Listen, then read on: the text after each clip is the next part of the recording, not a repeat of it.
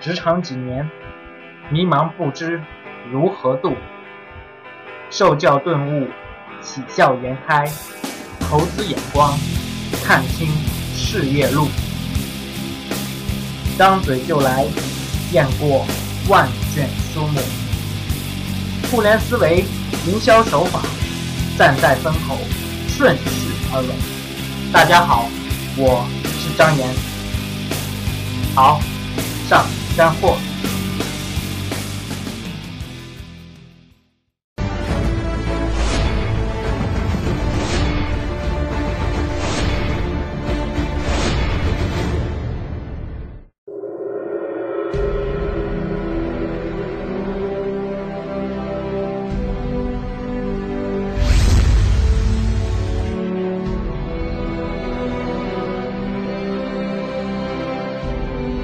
看了一下，确实是，嗯，非常抱歉。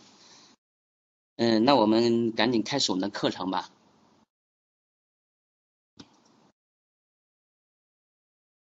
嗯，我先简单说一下我要社保。我要社保呢，可能之前是国内最大的社保的第三方的专业论坛。嗯，从去年开始，我们相当于是在全国率先的探索互联网社保的服务。那嗯，接下来我觉得我今天会分两个篇章跟大家讲。嗯，一开始呢，我会先简单的介绍一下社保的知识，然后我会给大家讲一下五幺社保本身在互联网社保这一块上的探索。那首首先简单说一下社保的知识。嗯，其实社保呢，我们为什么会有社保？那大家看到这个图，其实我们可以用一句话来说，所有的社保啊。都是人抵御人类活着的风险而产生的，啊，这句话听起来有点奇怪啊。就是说，我们可会发现，嗯，有很多的风险。那其实人活着本身一生中要经历很多的一些风险，啊，譬如说，你看我们的生育保险，它是讲的生下来的，对吧？生育保险的。然后失业保险呢，讲的是没活干的。那工伤呢，其实它的抵御的风险是干不了活。那我们的医疗呢？其实它和养老这两个是不太一样的。医疗是活得太短，那我们的养老呢是活得太长的。OK，这是为什么会有社保？那当然呢，在我们之前很长的一段时间内其实是没有的。那主要因为是在封建社会呢，我们其实人和生产资料其实呢这两个之间是嗯没有脱离的。但是到了现代文明社会，那你会发现社保它就会成为一个必然的产物，因为人和生产资料脱离，那就意味着这些人将来的养老啊等等都是需要制度啊来做啊，所以这就是我们说社保它本身为什么会有社保，嗯，而且呢，其实大家应该看到这个趋势，嗯，我们说社会的文明越发展，其实社保制度一定会越来越发达。OK，我先简单的给大家介绍一个。核心的原理就是养老金啊，因为这一块是所有的社保原理里面最复杂的。那其实其他几个险种呢，那嗯，它的原理相对简单一点。我们先看一下这个图，嗯，最左边的时候，他是未成年人，可能从一开始学习期对吧？这个时候学习成长他是没有收入的。然后呢，到了人的一生中，我们会发现，其实年轻的时候他是有稳定的收入。但是呢，每个人都有老的一天，所以我们会发现这里面是分了一个分了一个时期的。未成年期的时候没有收入，成年工作期的时候有一个稳定的收入。那其实养老的核心原理很简单，我们把现在的钱拿一部分到将来老了去听，啊老了去，这就是我们说养老金的核心原理。但是具体的实现呢，有两种方法，呃，一种方法呢，譬如说就是我们经常说的现收现付制。现收现付制是什么概念呢？就是说，我们现在所有的人，有的，嗯，年轻的人他缴养老保险，但是呢，缴进去这个时候直接就给现在已经退休的人用，啊，所以这样来讲的话，它实际上就是我们一边收上来，一边就发出去了。其实你会发现，这个时候养老它会涉及到一个代际的转移，从 A 这一类群体，然后呢到了 B 这类群体去花，这是一种方式。但这种方式呢，在老年化的时候可能就会比较麻烦，因为老年人口会占的比重越来越大，所以现在呢会有另外第二种方式。第二种方式就是说我年轻的时候也缴费啊，但是呢，我们把这个钱存起来，那等到将来自己老了的时候我们再用啊，所以这就是我们说的第二种方式，叫基金积累。嗯，理论上来讲啊，我们你看现在我们的公积金制度，其实我们的个人账户其实就是这种基金积累、强制储蓄嘛。呃，这一块在国家在国际上有两种理论，所以我们实际上呢，现在是中国的社保呢是把两种组合到一块儿的。那我们往下看，这会讲到社保比较核心的原理。你看，这是两张钱，嗯，这两张钱肯定是不一样的。嗯，虽然从面子上看，我们都会觉得它是一百块钱，对吧？但是呢。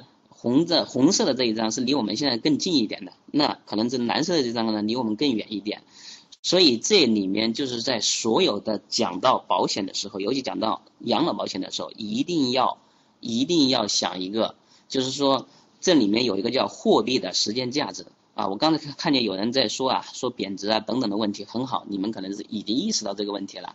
也就是说，十年前我借一百块钱。十年后还你一百块钱，那其实你会发现这一百块钱是不一样的，嗯，因为因为我们的每个时间段的货币同样是一百块钱，它的购买力是不一样。但是养老一定要解决这个问题，否则的话，我在一生中可能年轻的时候的缴的费，年老的时候去领取，那如果不解决这个货币的时间价值的话，那一定会出问题，对吧？所以呢，这里面是养老金的一个核心原理。我们来看一下养老保险是怎么解决它的。首先，我们看一下。它有一个概念非常核心的，叫指数化。那指数化是什么概念呢？各位，你们每个人现在在单位的缴费的时候，它都是依据你的上年月均工资来的。我们假设有两个人，有假设有两个人，那甲呢，它的基数是头一年是两千，第二年是四千，第三年是六千，也就是说它的基数缴费基数一直在往上走的。那我们看一下乙呢，乙呢？第一年是六千，第二年是四千，第三年的缴费基数是两千。那我们来讲，如果简单的平均啊，缴费基数的意思是我们是依据你的上年月均工资啊，嗯，它会作为你现在缴社保的计算一个基数，基数乘以比例就是你每个月的你每个月的缴费。譬如说养老保险，可能单位百分之二十，个人百分之八，那其实呢，我们就是说用这个去乘以它的比例，就得出你怎么去缴费了。那 OK。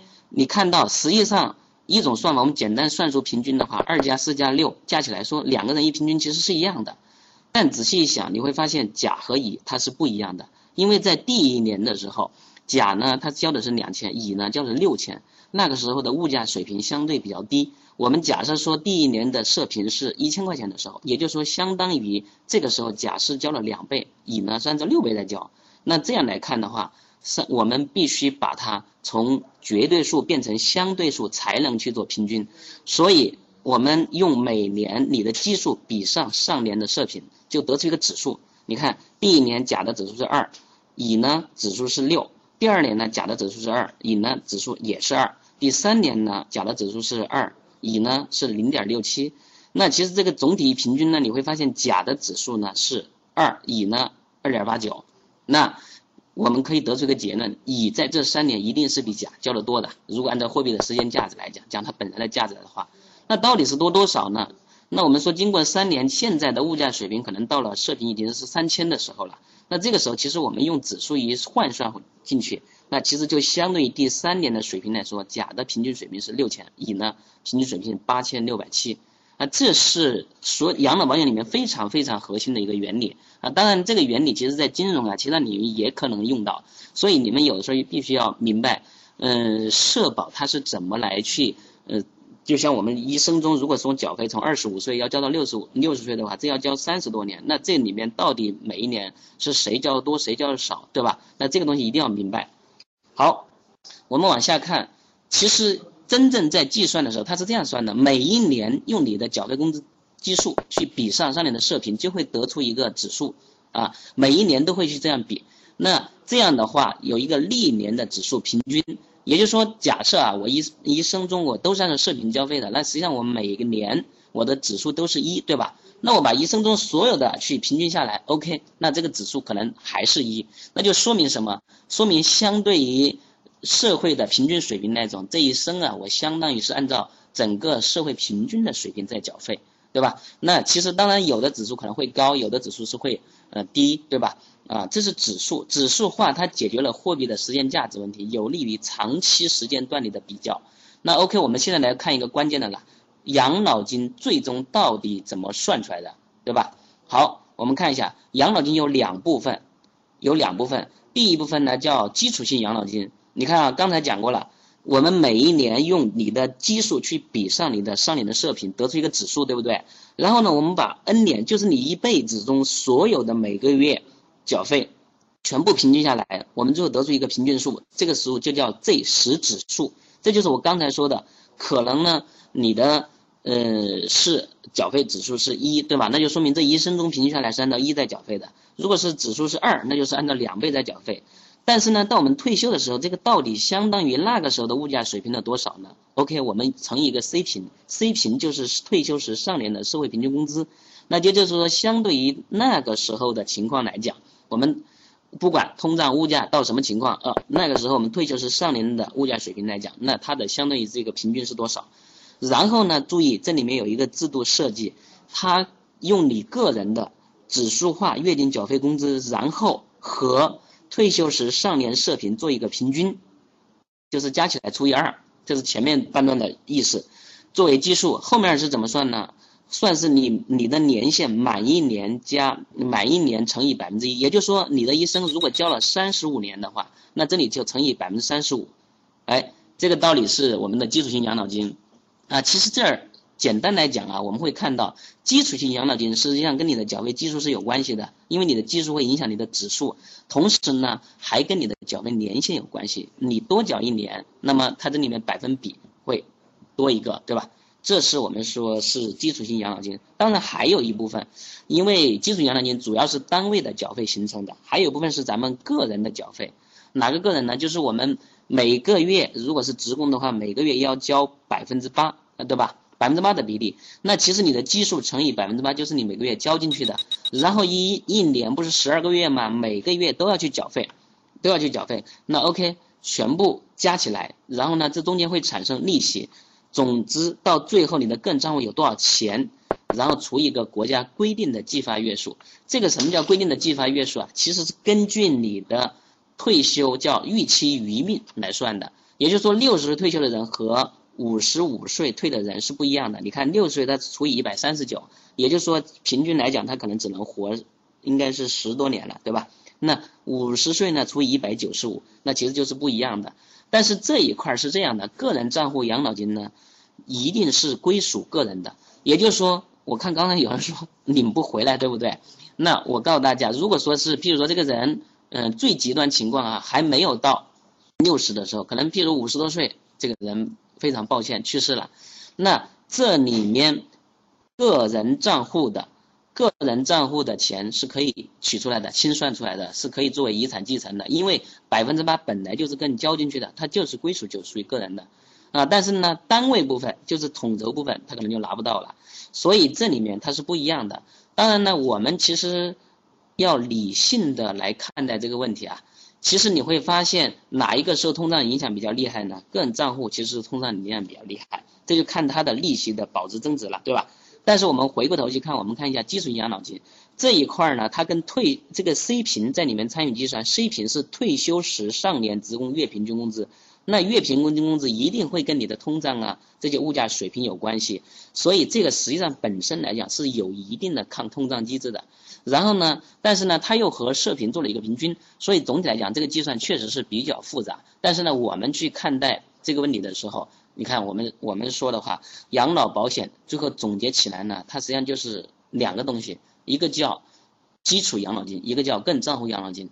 基础养老金，这就是我们中国经常说的中国特色的社保制度，叫统账结合。什么叫统账结合呢？基础养老金就是社会统筹，然后个人账户呢，那这就是你个人交进的这一块儿。那其实我们的制度是国际上两种主流制度的一种糅合杂糅。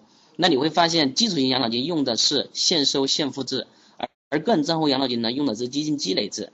那这个原理是所有的社保里面相对最复杂的。所以呢，今天我们也想把这个东西给大家去讲一讲。嗯，当然了，养老金的计算可能因为相对比较复杂，今天时间有限，我只能简单的讲到这里。待会儿如果大家有问题的话，可以来呃提问，我来回答。好了，嗯，另外我要。跟大家讲一下，这是我们做的一个调研，你可以看一下。呃，大家如果说搞不明白呀，其实很正常。这是我们在之前做了一个调查，这个调查是专业的 HR，就是在企业里面做社保的专业的 HR，你会发现，呃，真正他告诉说他我能完全搞清楚这个养老金计算办法的，其实不到百分之十，其实大概有百分之十四的人说我是完全不懂的，然后百分之四十多的人说是略知一二的。也就是说，现在的养老金制度啊，确实相对比较复杂，嗯，好吧，OK，嗯，接下来呢，我稍微介绍一下我要社保现在在做什么。那我简单说一下，其实我们现在呢，嗯，想做的事情其实很简单。我要社保是去年啊，我们去年一四年八月份拿的天使，然后今年三月份拿的 A 轮。然后呢，马上可能要融 B 轮，嗯，我们现在简单的说一下，呃，我们在做什么探索？我们想做的是什么？那我们其实呢是在做人力资源服务。大家知道啊，在在社保里面，在人力资源服务里面有个叫社保代理的服务，这其实是人力资源服务里面最传统的，也是最基础的一项。那 OK，其实大家都会有有问题，选方向，选创业方向，我们为什么要选社保，对吧？那 OK，我们来说一下，其实选社保这个方向呢，有几个原因啊。呃，我其实是国内第一届社保专业毕业，我大概是两千年的时候吧。呃，我是我们县第一名考到北京，然后学的这个社保专业。呃，那个时候大家大家其实都在想就业，对不对？然后我们其实我们进入了这个学校之后，我们问老师，第一句话就说我们将来要干什么呀？然后老师说，其实我们也不知道，因为你们是第一届。于是我们就这样的就出来了，对，专门有一个专业叫社保专业，叫全称叫劳动与社会保障，啊，然后但是呢，等我出来之后，包括我们我出来之后，其实一直一开始在企业里面，一开始一个央企，后来在一个上市公司，其实一直做 HR，然后做薪酬福利、员工关系。那这里面我们会发现，我等我一一年真正出来之后，出来创业之后，我发现人力资源服务业本身来讲，这个行业太传统、太落后。啊，什么叫太传统、太落后呢？你要知道，其实真正做这个事情的、做社保的服务的，它其实是相当于什么？把企业里面 HR 的一部分工作外包出来，然后去做。那理论上讲，它应该比 HR 效率更高才可以。但实际上，现在目前这个行业里面，主要还是靠人工啊，还是靠人工，所以非常落后。那我们其实也一直在想解决这个问题。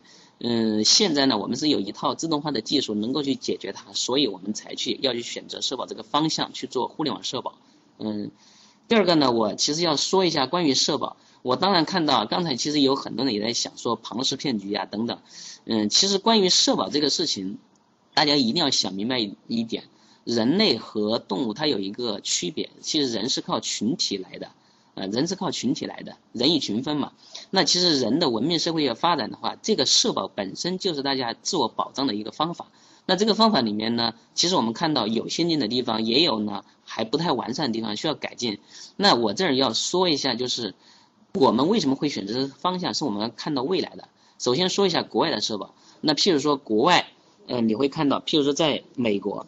社保一定是你的这个人底层的信用基础，就像我们说的社保 ID 号，啊，在美国他一般是不会随便给别人的，因为依据他这个 ID 号，其实是能查到他所有的这些，嗯，社保的相应的信息，包括这个人的一些基础信息等等，所以他这个社保变成一个底层非常基础的东西了。那我们再看一下中国的社保呢？中国的社保。嗯，中国的社保呢，其实以前呢是二元分化的，也就是说，城城里面人有社保，但是农村人没有。但这个问题现在正在改变，因为第一，中国现在是人口老龄化越来越严重，社保的问题呢可能是会越来比以前还要严峻。第二个问题是，中国的社保呢，现在中国农村呢农业户口未来是全部要消失。啊，这个到二零一六年就会取消农业户口和非农业户口的区别。那这个一取消之后，你会发现绝大部分人以前还能靠土地养老。这就是为什么中国在封建社会的时候，我们为什么没有社保制度啊？那是因为它还人和生产资料没有脱离嘛。但是如果一旦进到城镇化的时代，那人和生产资料脱离，它未来一定有养老的问题。换句话说，咱们一定要明白个道理：我们现在不交社保，那其实未来的子孙。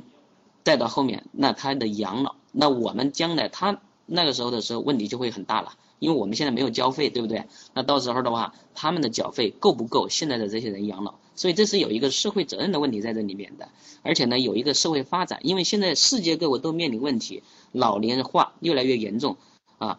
另外呢，我们在想未来的社保呢，其实会变成一个公民的信用基础。你们仔细想想，中国现在在做的事情是全民社保时代。全民社保时代实际上分两部分人，一部分叫职保，就是有工作的群体，啊，另一部分叫居保，就是对针对居民的。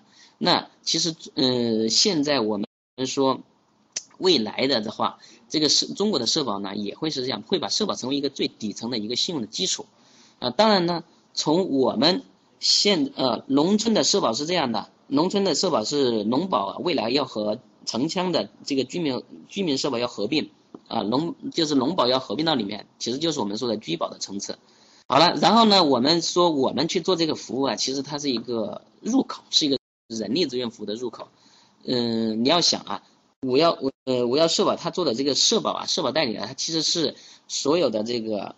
人力资源服务里面一个很好的入口，因为人力资源服务里面你们会发现，HR 它也有一个痛苦，每个月他肯定会要去缴纳社保，对吧？那会有强制性，那可能每个企业都需要，但是同时呢，这个社保这个事情政策非常复杂，然后每个地方还不一样。如果它是一个全国性的企业的话，那这里面它一定会需要在各地去缴纳社保，所以这里面它是有这个需求的。但是呢，我们会看到社保和其他的人力资源服务也是不一样的，譬如招聘、譬如培训等等是不一样的。因为这一块呢，是我们说每个月有固定频次，对吧？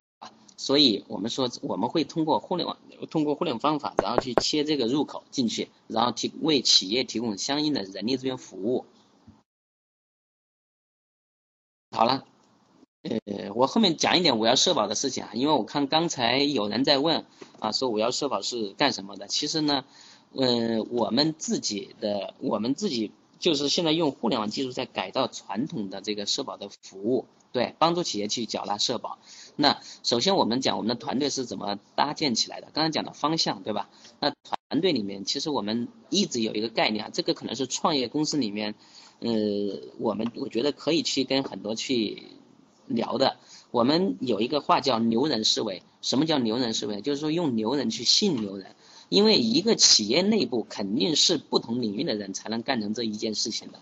所以就像我当初把顶层设计做好之后，我们觉得可以去改造传统的互联社保的服务啊，因为传统比较靠人啊。我我大概说一下这个事情啊，社保这个事情呢，它是嗯，首先来讲。一般来讲，企业里面它是先，譬如说现在有的有的这个五险金的，它有官网，对吧？有官网，然后呢，他会给你一个网上申报，给你一个 UP，你在上面去录入，录入之后呢，可能有少数的业务你还要到现场去。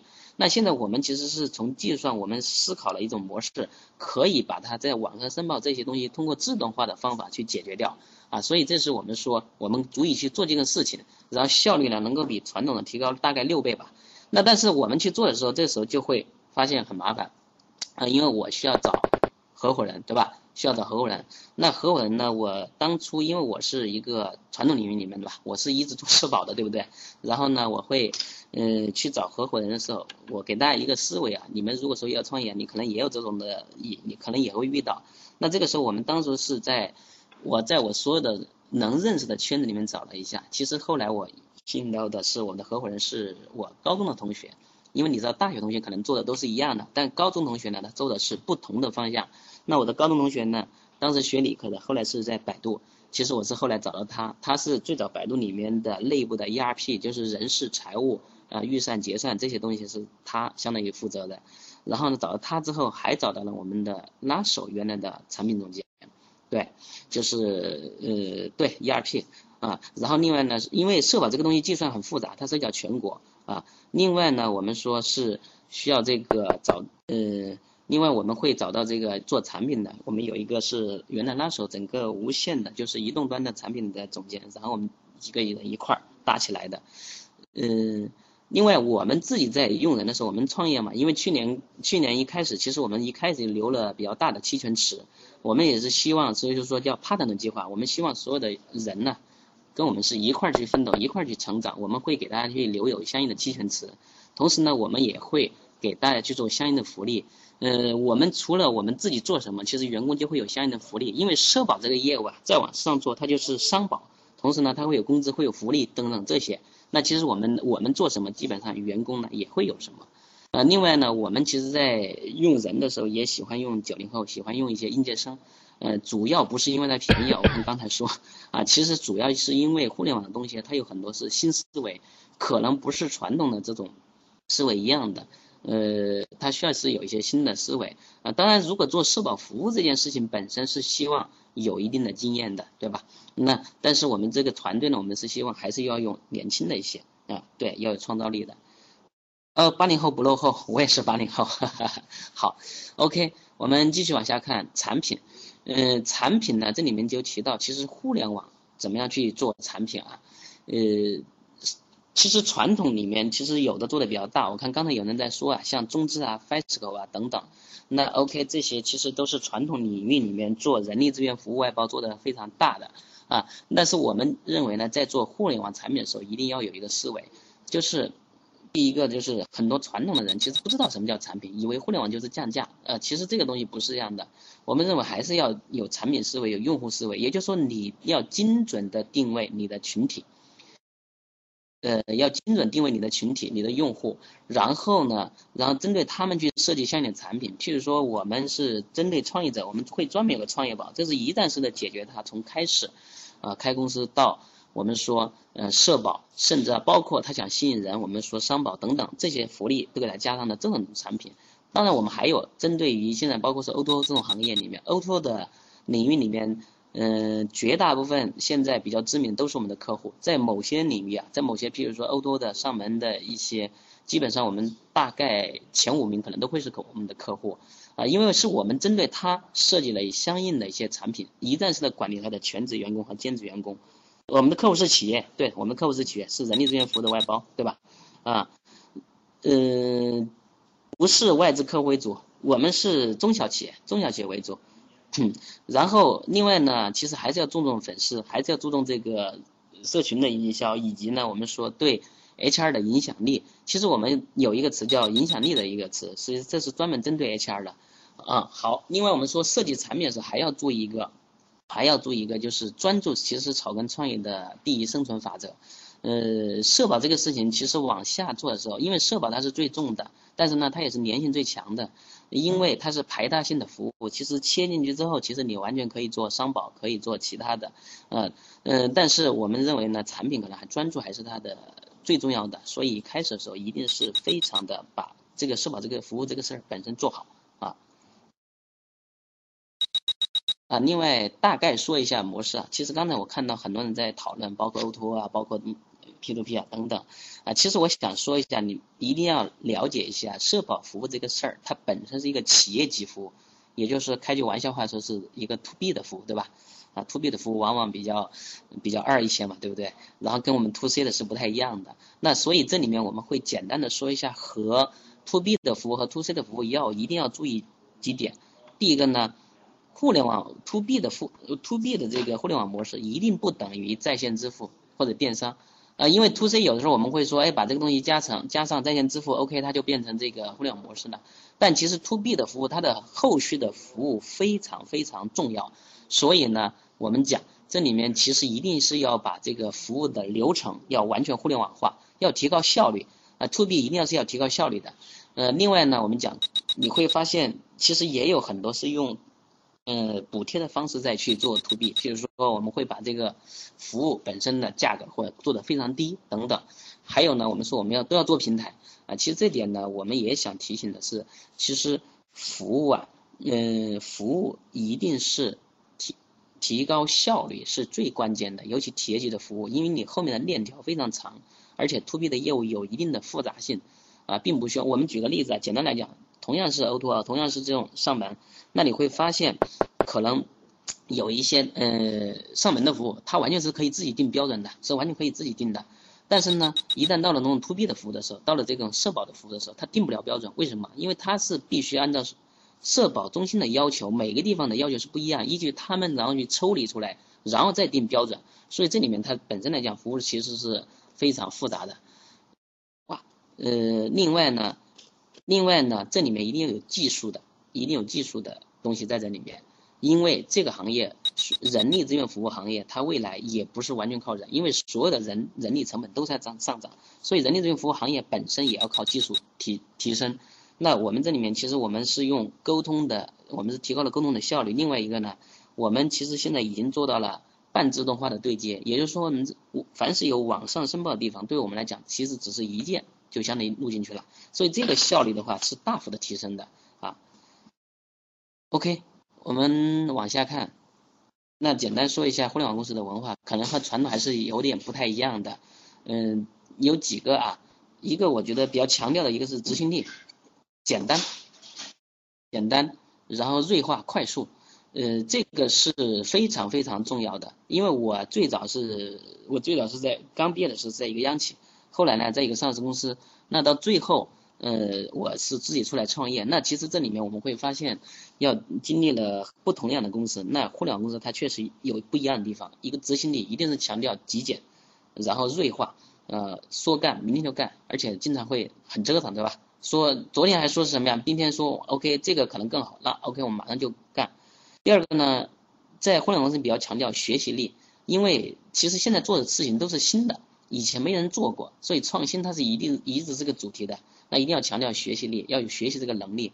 当然还有一些就是互联网公司非常强调方法论，譬如说价值观排序，譬如说量化的思维啊。那我们简单说来，譬如量化，那以前在讨论很多事情的时候都没有。那但是在互联网公司里面，我们什么东西都要拿数据说话。譬如说我们企业给我们发起服务，那这个服务单其实我们每天后台是有统计分析的，是有量化的，然后看哪些是最重要的，OK 我们就会去调整，对吧？这是互联网公司的一些。嗯，好了，我是简单介绍了一下，然后呢，呃，后面稍微说一下，呃，我们我们确实发展会比较快，因为我们是去年八月份还拿的天使嘛，今年呢三月份拿的 A 轮嘛，然后呢，呃，现在整个在互联网社保这个领域里面算是跑得比较快的，我们的。增长速度是用传统的服务模式来讲，它可能完全是达不到这个速度的。我们现在是这样的，我们的服务人数大概半年里面增长了十四倍，然后服务效率呢大概比传统是提升了六倍。另外，我们现在是计划半年内要覆盖四十个城市，目前我们已经已经做了九个直营的分公司，啊，接下来还在快速的布局。呃，另外呢，我们的估值其实半年增长十倍，然后员工人数也是现在增长比较快，最近我们确实是很需要人。我们去年下半年的时候可能才十几个人吧，现在的话可能大概，呃，接近快两百人，啊，所以我们其实是想未来的中国企业都能像用水用电一样，用上这种便捷优质的社保服务。然后它这个东西其实只有一个基础的一个服务嘛，我们希望它是企业用用的很有保障，人人们呢他就会更加美好嘛。然后让这个社保这个事儿变得简单、透明、高效就好。好了，呃，简单做个小广告啊。就是我们现在也在招人，然后呢，由于我们在布城市布局嘛，所以现在需要的人还比较多，有各种类型的，啊，譬如说服务类的，服务类的话，我们在只要是一线城市，这四十个城主要是一线城市，呃，它，嗯，需要有一定的外包或者 HR 经验，但这个要求不太高，譬如说你有一年的经验，我们都认为是可以的。然后呢，销售类我们在北上广深，呃，包括成都啊。天津呢，然后呢，重庆呢，这些地方我们都在招销售拓拓展。另外还有技术的，如果是有 PHP 的，或者说有会前端的或者 UI 的都可以。啊，厦门我们现在已经有分公司，我们呃服务呃有服务人员。OK，好吧，我我简单就讲到这儿，现在接下来呢是提问的时间吧。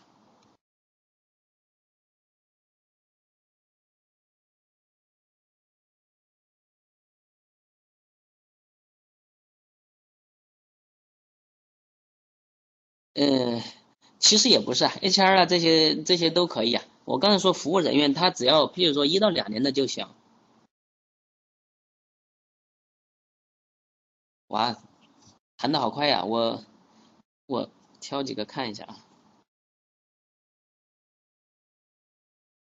好吧，我说嗯，好，呃，我们现在不是兼职的，我们现在主要还是全职的。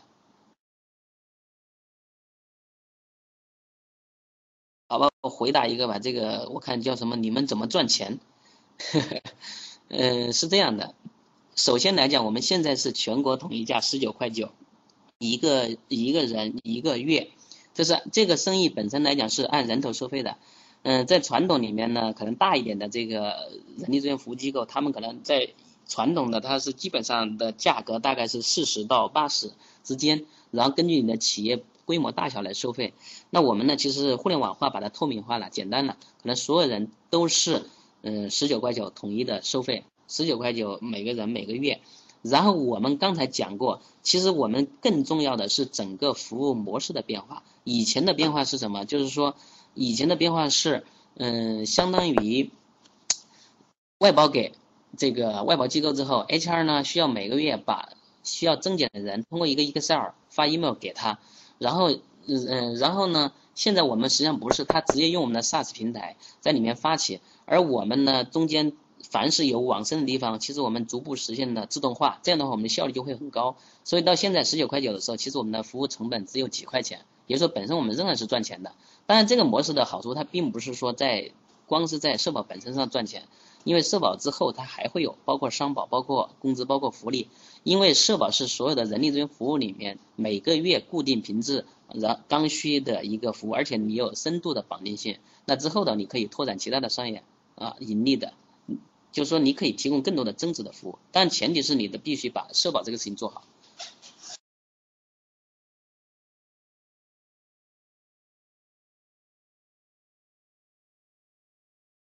嗯。未来的方向就其实就是这样，我们就是在做互联网的社保服务嘛，让社保这个事情变得更简单、高效、透明嘛。另外呢，我们会在社保之上会去做其他的增值的、相应相应非常密切、更轻的，然后呢更增值的一些服务。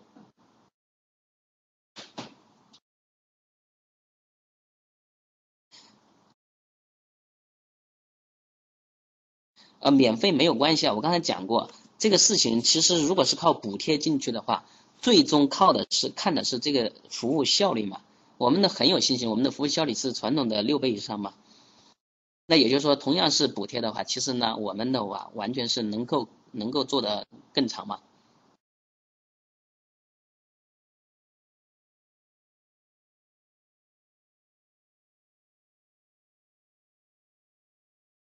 哇，嗯，这么多问题。啊于老师，于老师，哎，第一，呃，第一那个右边那个滑轮，你看右边滑轮，你可以盯着滑轮往上移，你想回答哪个问题，回答哪个问题，挑几个回答就行了。OK OK。右边那小滑轮，你可以往上挪。好好好。其他同学不要，第一不要重复答问题啊。第二这个，对对对。好吧，我回答一个这个，你说一十九块九一个人，可公司一个负责社保人一个月工资才三千多，为什么要选择你们？呃，其实我觉得你可能是还没有。嗯，适应现在的一个节奏，这里面有两有两个变化。第一个变化是，中国的企业创业未来的就是为了创业企业，只有两种倾向，一种是越来越大，一种是越来越小。呃，越越来越大的是哪种啊？就像我们说，你看到国企，譬如我们说南车北车合并等等，那这种的话是为了增强它的一个整体的竞争力。但是呢，大部分创业企业未来是越来会越来越小，它只是专注在它核心的主业上，像。其他的这种事情，他一定会选择外包。譬如说，譬如说这个社保这种事情，他一定是会选择外包，因为他招了一个人，你可能会认为这个人工资才三千多，但是呢，这个人社保这个事情本身在他的企业人力资源里面，它也不是一个战略性的事情，所以这样的话，他其实没必要去专门招一个人去负责这个事情。嗯，因为你自己做这个事情还不如外面做的更专业。那么这是一个第，另外第二个呢，在企业内部人力资源管理也在变革。以前我们那个时候可能都是说叫六大模块，就是每个 HR 每个人我们负责一个模块。但是现在呢，其实都在向三支柱转型，由 HR 会逐步的变成像 HRPP 这种角色，他会支持到业务的合作伙伴。那么这种情况下，对于这种事务性的工作会统一的集中到共享服务中心中去。那集到共享服务中心去呢？那其实就是靠效率、靠专业性来做这个事情。所以还有一个呢，第三个原因是因为现在大部分企业都会面临全国化的问题。其实，在我们的调研中，我们会发现五十人以下的企业仍然会有百分之二十的企业会面临一个外地布局的问题。譬如你要不想卖到外面去，对不对？那你可能在当各地要去开相应的分支机构，那这个时候你不可能在每个地方去招这么一个负责社保的人，所以这种情况下，他一定会选择去外包的。当然呢，我们也不是说是所有的人、所有的企业都会选择外包。目前从这个趋势来看的话，呃，目前选择外包的市场大概，嗯，现有的这嗯，大概社保的外包大概会在百分之十到百分之二十。那接下来呢，我们认为这个比例可能会，嗯，将来可能会上升到百分之三十。那也就是说，中间有百分之十的一个增量空间啊，非常大。好了，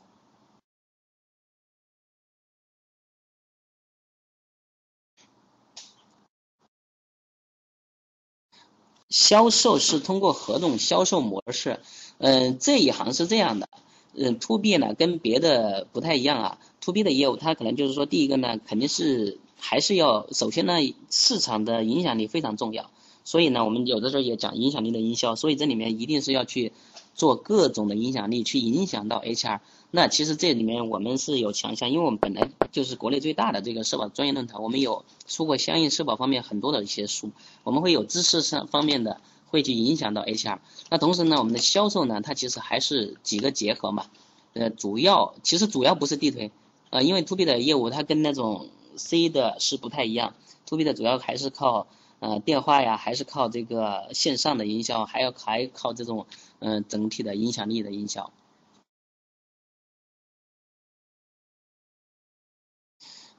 啊，目前互联网社保的竞争趋势怎么样？呃呃，应该说今年下半年互联网社保的呃这个企业会非常多，会会很多都会进来，因为现在呢，它很多都会。都会觉得，哎，这块其实是很好的一个入口。其实我刚才也讲过，社保是很好的一个入口嘛，所以很多人会进入到这个领域里面。呃，但是呢，这个里面我们还是认为，最终的竞争其实取决于你的服务效率，嗯。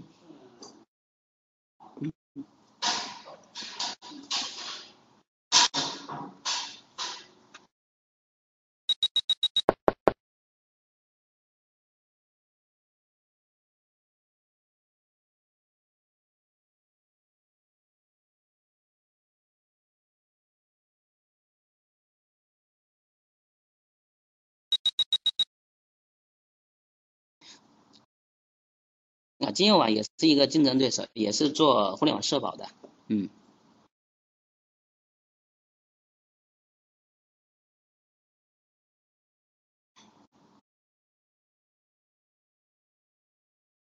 好吧，我回答一下什么叫互联网加社保嘛。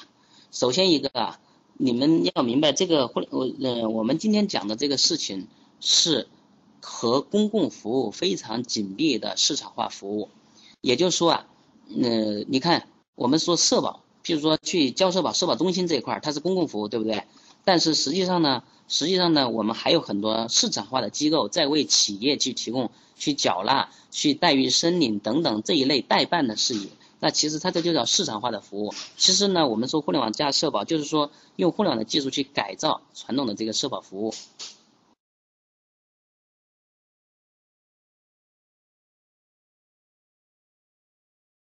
那我们现在做就做了商保的，我看见有人说，听说以后要做商保，那你们说社保商保的关系，社保商保肯定是互相衔接的，互相补充的。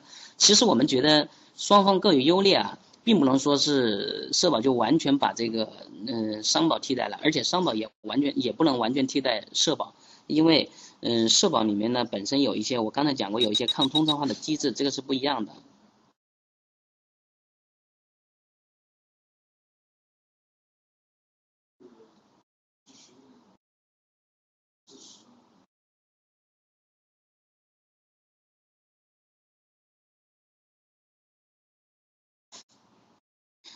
嗯，我再看一下，叫建分公司地推互联网干嘛？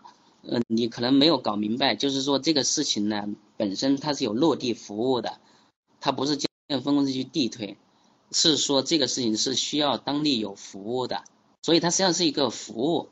啊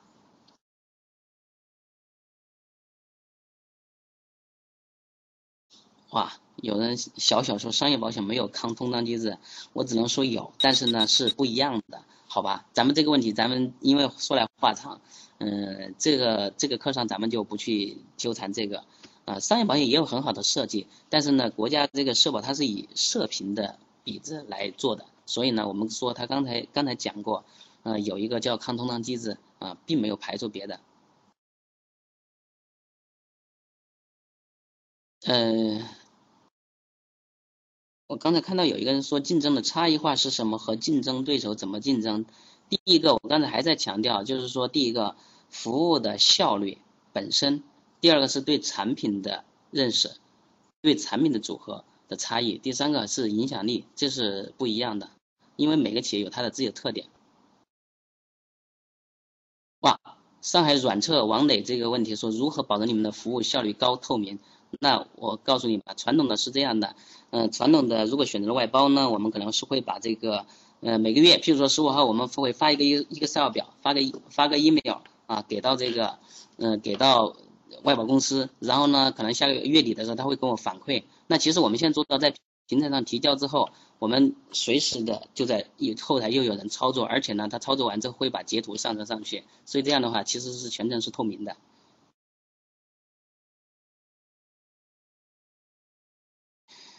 看说有呃人之突围这里面说的，对于五幺社保所服务的公司，五幺社保对于不同公司要求缴纳基数的比例不同，是如何应对的？其实缴纳的比例一般来讲只出现在部分险种浮动比例，这个尤其是公积金。我们现在主要做的是小库代理，也就是说在你自己的库下，你自己的公司是多少比例就是多少比例啊，这个当然是可以个性化的，每家企业是可以不一样的。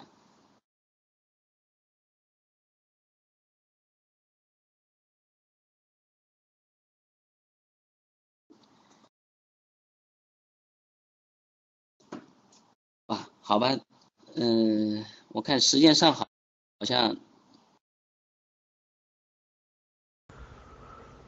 好的，于老师。嗯。这个。好的，好的。已经给大家分享的非常多了哈。嗯。好的。嗯。好好好好，感谢于老师。那其实回头有有有空还可以跟我，譬如微信的或者其他来互动，好吧？谢谢谢谢。啊，非常抱歉，再次说声抱歉。今天呃，因为我的原因，然后呢，一开始的时候出了点小故障。没事，非常好了，于老师。嗯，哎，大家，第一是那个于老师，大家那个截一下图，你们对这个五幺社保感兴趣的，哎，我我插。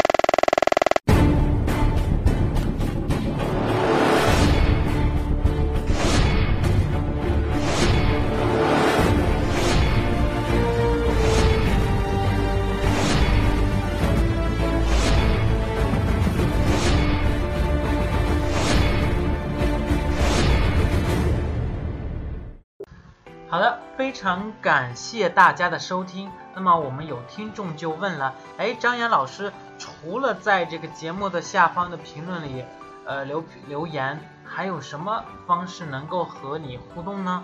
那么这里我就给大家留下我的这个呃和大家互动的方式，哎，比如说微信啊，微信是九八四三零幺七八八啊，九八四三零幺七八八，然后呃。QQ 呢是一九零一七零八九五七啊，一九零一七零八九五七啊，这是微信和 QQ。我还专门建立了一个 QQ 群啊，就是一五九九六三七六四。当然这个是二群，呃，三群已经建立起来了。呃，如果说是想进三群，觉得二群人太多了啊，你就告诉我一声，我就再拉你到三群里边。好的，那么我们有更多的分享和这个呃干货以及资料，都是会在群里有的啊，或者是你跟我索要。那么依然感谢大家能够帮助啊支持张岩老师在这里发布的节目，希望大家多转发多分享。好的，我们下期再见。